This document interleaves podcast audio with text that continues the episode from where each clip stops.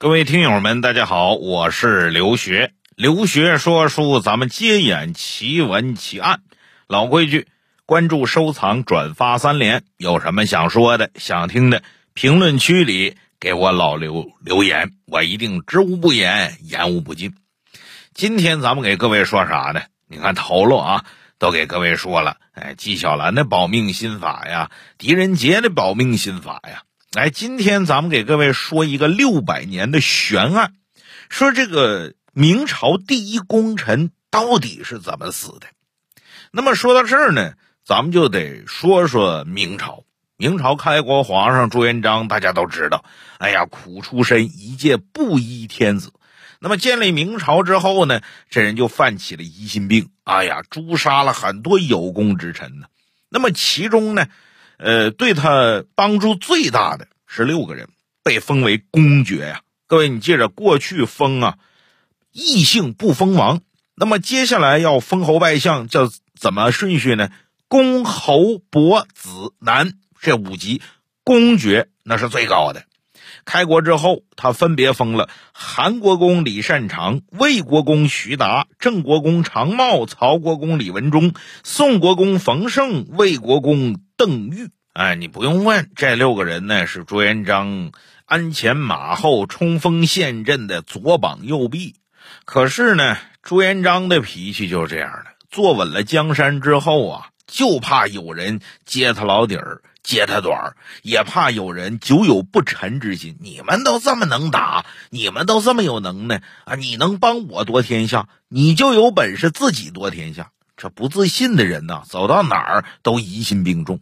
那从这个开国六公里边，你就能看出来，这开国这六公基本上都没有得善终，唯一得善终的，呃，或者说算是得善终的，就是武将徐达。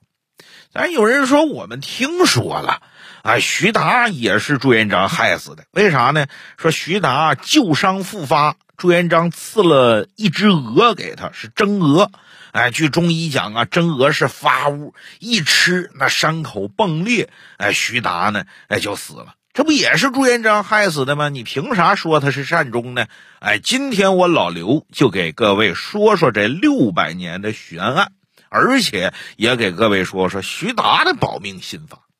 咱们首先说徐达，徐达这个人呢，出身农家，年少贫苦，自幼习武也练得一身好功夫。而且他跟朱元璋呢关系最好，从小光屁股娃娃长大，可以现在说吧，就是发小，哎，而且是好基友。自从朱元璋起义之后啊，随着朱元璋是南征北战，立下汗马功劳，可以说号称明朝开国第一名将，被封为魏国公啊，哎，位列六王之首。但是呢，徐达这个人非常聪明。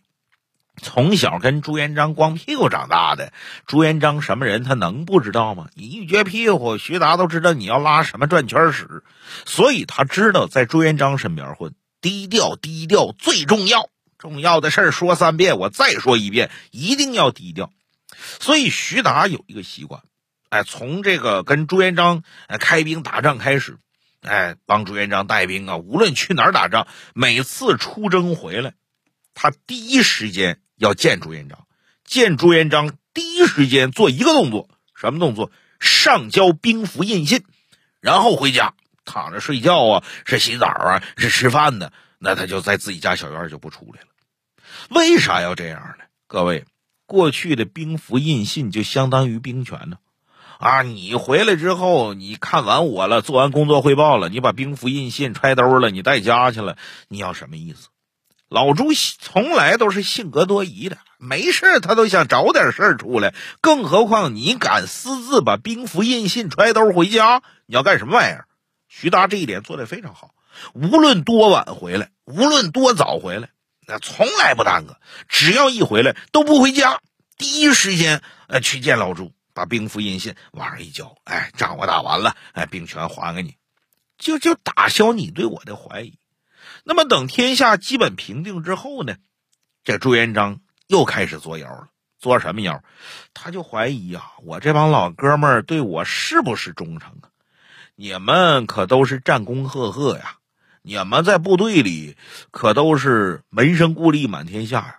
哎，好多那个呃军师长啊，搁现在话说，呃连排长啊、营长啊、师长、旅长，全是你一手提拔的，你一手带出来的。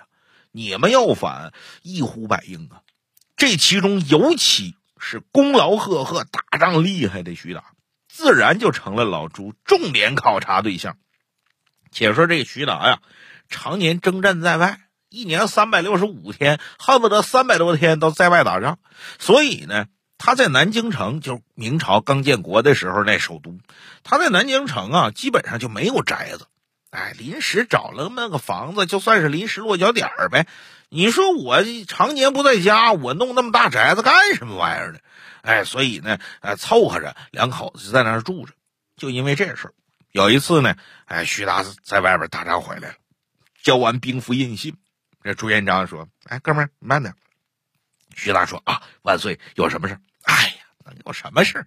这这这没有外人，别管我叫万岁。咱哥们一场，还外到那个家无常里，我拿你当自家人。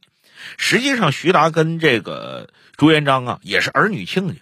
那既然关上门了，一家人就得说点一家人的话呀。哎，今天晚上啊，把谁谁谁找来，咱们好久一块没聚了。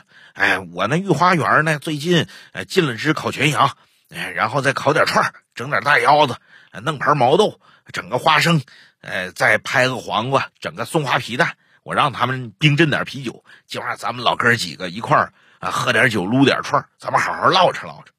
哎，一边拽着徐达往后边走，一边无意之间就说了那么一句：“哎，老徐，你这常年在外打仗，劳苦功高的，我听底下人说，怎么的？”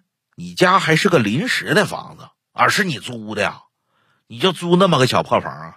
这也不趁你的身份呢，太不像话了！传上去，哎呀，这我手下第一大将住那么个破房子，就好像我多抠似的。哎，那个你也别搬了，你也别找了。这么的，我问了一下后期主管，他跟我说，我南京城那旧房子挺好，空着也是空着。哎，你跟那个亲家母，你搬过去住呗，那一应都俱全。哎，前面带院子，后边带花园，地下车库、停车场，啥玩意儿都都都全的。哎，南边是厨房带茅房，北边是茅房带厨房，那玩意儿都方便。你别跟我客气，咱们一家人都是都是儿女亲家，你跟我扯那干啥？那么朱元璋说他有个旧房子要给这个徐达，是真心的吗？各位，你要信他的话，你就傻了。往往职场上就是这样的，领导有的时候要给你点啥，或者说要提拔你呀，给你一个特别好的事，往往是在给你挖坑。哎，那么这回就是朱元璋要给他的这个房子是啥？是吴王府。当年他真是他住的，那叫朱元璋故居啊。如果徐达顺口答应，哎呦，那谢谢大哥了，那改明我雇个搬家公司，我就搬过去了。你放心。徐达一家老小不带有一个活口的，为啥？各位，你可想清楚啊！那是封建帝王社会，等级制度森严啊！朱元璋的故居，皇上的故居，你敢随便入？你应该马上磕跪地磕头，说皇上，这个应该改博物馆，应该改纪念馆。哎，这个组织大臣们学习，说当年老祖打天下有多不容易，应该陈列各种各样的咱们当年打仗的文物。你最起码你得干这个，这叫表忠心、拍马屁。徐达当时没往那边想，徐达只是想了，你住的地方，你用的东西，我可不敢随便住，那不等于跟你平起平坐了，那叫僭越掉脑袋的。徐达一听完，扑通跪地下，咣咣磕头，然后先谢恩。哎呀，谢万岁体恤老臣之恩。你看，你注意这说法，他可没叫大哥，也没叫亲家，没顺着朱元璋的顺口答应，他可没有。谢万岁体恤老臣之恩，我心里永远记着，第一位的不是儿女亲家，第一位的咱俩不是发小，第一位的，咱俩是上下级。然后紧接着说：“乃是万岁的居所，哎，微臣哪有那个福分呢？哎，请万岁收回成命，感谢万岁。”哎呀，朱元璋一听，心里舒坦舒服。各位，这里我要告诉各位的是啊，呃，咱们很多朋友呢，呃，都上完大学步入职场，一定会碰到这种情况。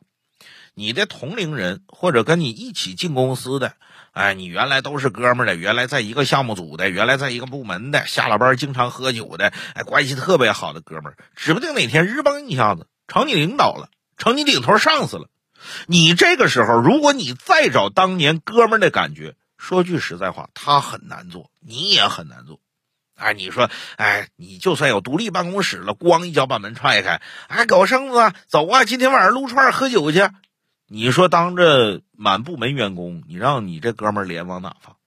就算私下里喝酒，你都不能轻易管人家找当时哥们的感觉。他一定会说：“哎呀，别拘谨，咱们当年都是哥们儿。”他可以这么说，你不能真这么干呢。职场保命法门，为啥？你知道当年他的事儿太多了。什么时候喝多了，你在哪吐的？哎，他怎么扶你？或者他喝多了在哪吐的？有多狼狈？哎，酒后说了多少不堪的话？甚至在夜总会里搂着哪个小姐在那歌舞升平的？这事儿你可都知道啊！你现在跟他找哥们的感觉，你满部门一散，他能容得了你吗？你别看他口口声声，哎呀，咱们哥都是哥们儿，不管我到哪儿，咱们就是好兄弟。他说这话行，你没有资格说这话，你更不能找这哥们儿的感觉。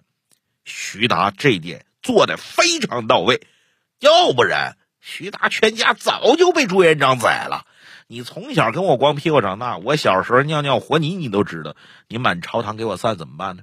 徐达做的非常好，徐达做的非常到位，架不住老朱那怀疑心太重啊。哎，还有这么一天，也是老朱单独找徐达喝酒。徐达这个人，你别看是武将，常年打仗，他酒量不大。老朱呢，那去吃喝玩乐一门灵啊！哎，三杯两杯的就把徐达给灌多了，诚心把徐达给灌倒了。灌倒到什么程度？扑通倒那走不了，不是装的，是真的，喝断片了。搁现在话说，喝断片了，喝高了。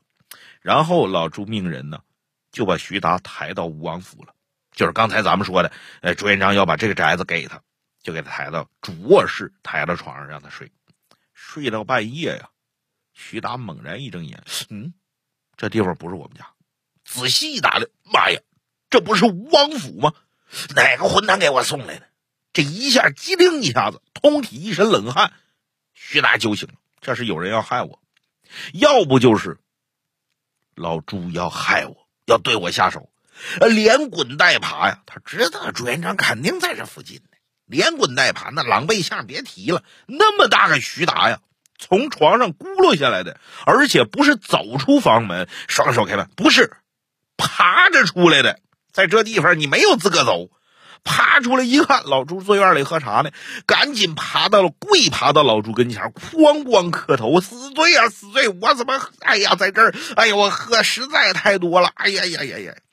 各位，徐达这叫自降身价，为了保命，什么形象、尊严呢？人格什么都不要了，这一点提醒我们啥？各位，你记着，你酒喝的再多，就像刚才我说那情况，你哥们是你领导了，你跟他难免哎私下里有酒局，哎回顾一下当年，他回顾你只能硬喝，他喝的这么多，你必须得清醒，要不然你一喝多了啊，肩膀一拍，哎呀，咱们哥们当年怎么怎么地的，说点不该说的话，这就容易给自己招来祸患。当然，现在不像那个过去的封建年代、帝王时代，哎，有杀身大祸。但是你工作没了，这跟他半边天有啥区别？所以你看，徐达这几招记得非常清楚。另外还有，既然你是皇帝的发小，你可要知道，时时刻刻你要记着自己是谁的人。明朝初年有这么几大案，其中最出名的大案叫徽庸案。胡惟庸啊，就是犯了这个忌讳，结党营私，上蹿下跳。其实你说这胡惟庸真是要造反吗？我看未必。找机会给各位说说胡惟庸案。这天底下专门有这样一种人，就好交，长袖善舞，逮谁都想交，哎，逮谁都想攀哥们儿，这这好像显示自己人脉广。哎，有这么一天，胡惟庸就把主意打在徐达身上。那徐达，大明朝开国第一武将，胡惟庸那长袖善舞，能不巴结吗？赶紧就上徐达家来，又送礼，又买酒，又这个那个的。徐达从来不拿正眼瞧他，说话不咸不淡，你可要知道，这会儿的胡惟庸已经身为左丞相了。他一开始是右丞相，后来被他蹦跶的蹦跶到左丞相这儿来了。有时候领导提拔你不是啥好事有可能就是坑你。胡惟庸就是朱元璋把他从右丞相变成左丞相，就是给他挖个坑。你不愿意跳吗？我接着让你跳。你等跳到深坑里，我上面一填土，你就完了。徐达对胡惟庸单纯就瞧不上，然后私下里啊给朱元璋递纸条，说胡惟庸这人呢心术不正，恐怕不适合当宰相。陛下，你再考虑考虑。哎，如何如何的写出自己意见，全心全意就为朱元璋考虑。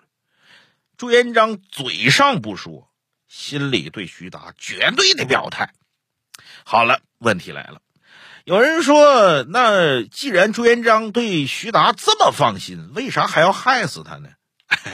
这个就是历史上，在我看来啊，就是历史上一个谣言了。徐达是怎么死的？哎，徐达绝对是背疮发作死的，学名这个叫啥呢？叫背疽。哪个疽呢？病字旁里边一个而且的且。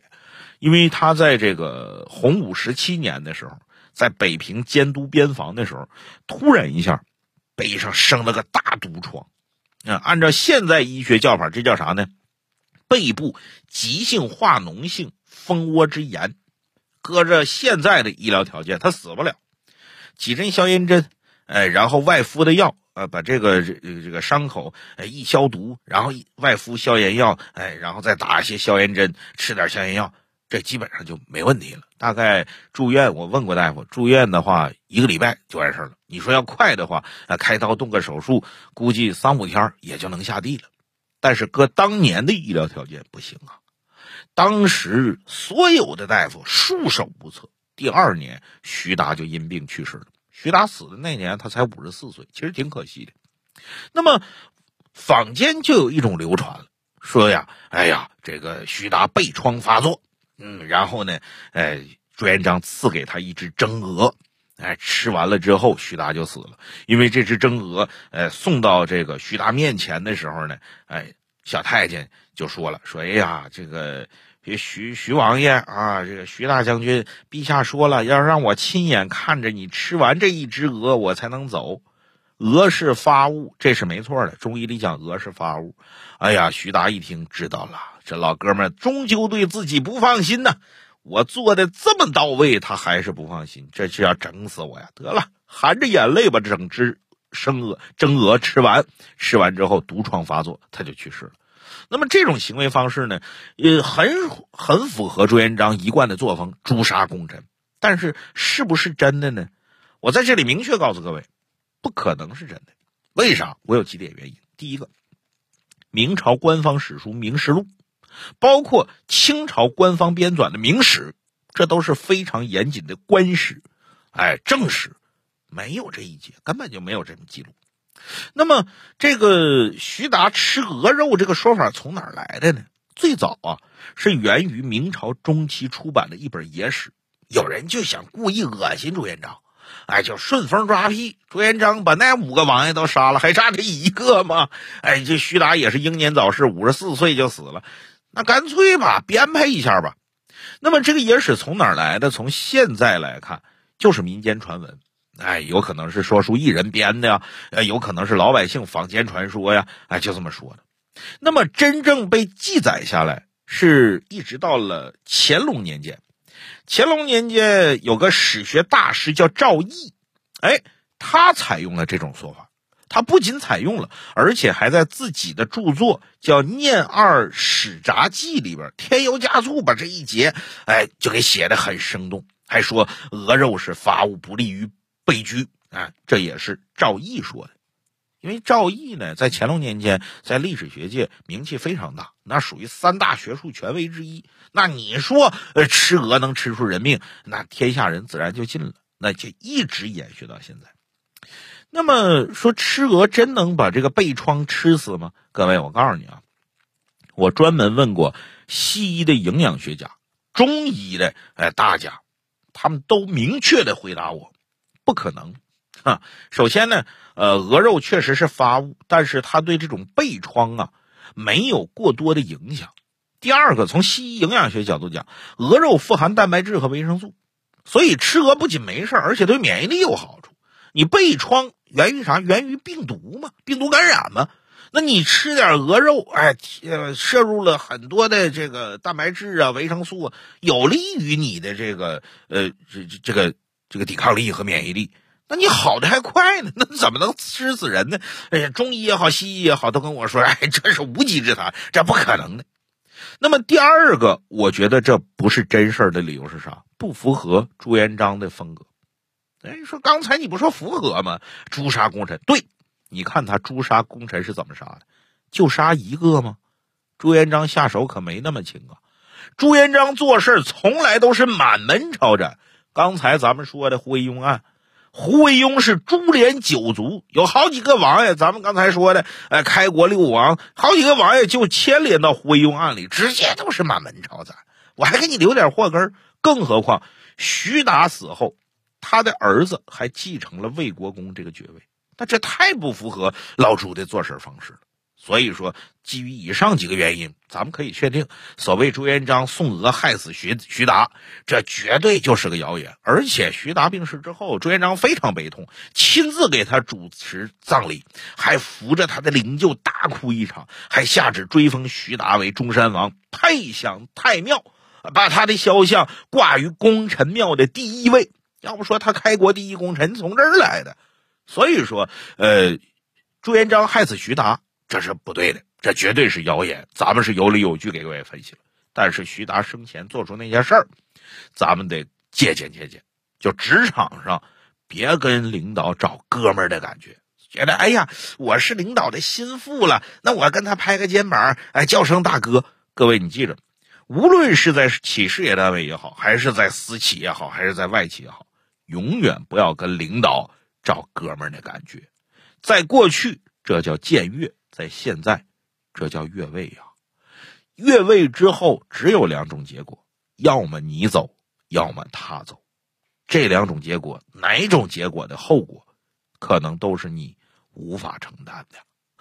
得了，呃，有道理你就琢磨琢磨，没道理的您也可以听个乐呵。